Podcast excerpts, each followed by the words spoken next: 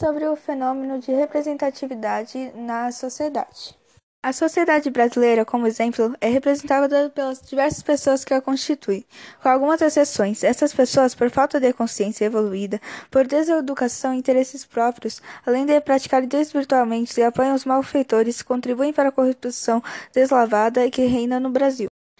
A marginalização ocorre em diversos âmbitos social, cultural, político e econômico. Dessa forma, as pessoas marginalizadas são afastadas da sociedade e estão fora de diversos contextos sociais, culturais, políticos e ou econômicos. Sobre o fenômeno de representatividade social.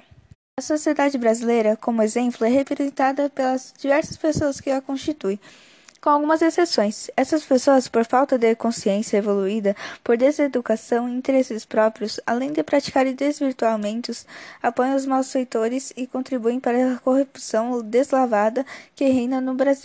Sobre a nossa sociedade, ser marginalizado significa estar separado do resto da sociedade. Dessa forma, pessoas marginalizadas são afastadas da sociedade e estão fora de diversos contextos sociais, culturais, políticos ou econômicos.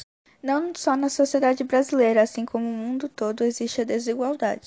A desigualdade é a ação de colocar alguém numa condição inferior no importante ou numa condição de subordinação, de exclusão, de falta de poder, assim como a marginalização também pode ser descrita.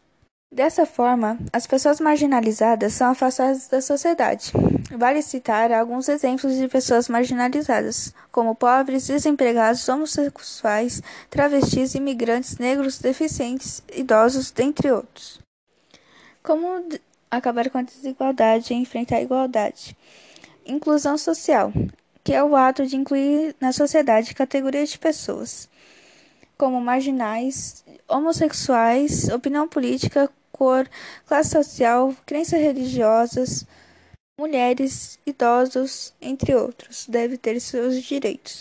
Bom, na minha opinião, é, as pessoas do mundo inteiro deveriam compreender que tem diversas pessoas diferentes no mundo, de gênero, de classe social, de cor, tipo, de diversas pessoas diferentes, né? Então, elas deveriam entender que ninguém é igual a ninguém, ninguém vai ser do jeito que você quer, ninguém vai ter as, os mesmos pensamentos e nunca vão apoiar a mesma coisa que você.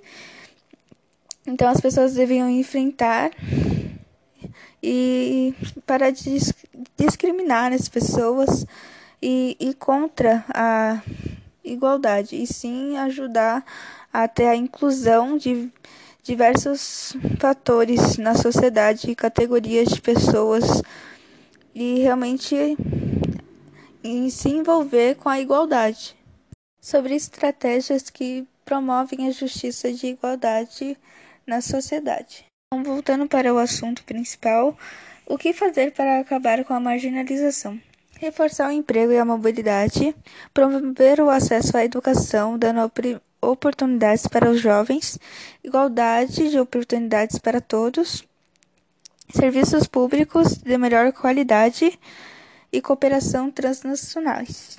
Os grupos marginalizados na história do Brasil, focando nas histórias dos povos indígenas que habitavam o estado antes da chegada dos europeus, gerou vários e vários problemas tendo como eles os povos indígenas sendo afastados cada vez mais da sociedade, na época, no caso, às vezes até hoje, e alguns deles sendo apenas usados como escravos ou mãos de obra.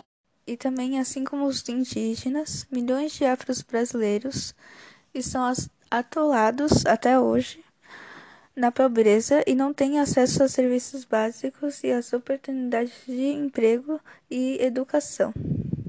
Que isso mude, essa situação vai prejudicar, prejudicar bastante o progresso do Brasil e muitas outras categorias. A maior parte dos povos indígenas no Brasil não, não está se beneficiando do impressionante progresso econômico do país e está sendo retida na pobreza pela discriminação e indiferença expulsa de suas terras pela armadilha do trabalho forçado.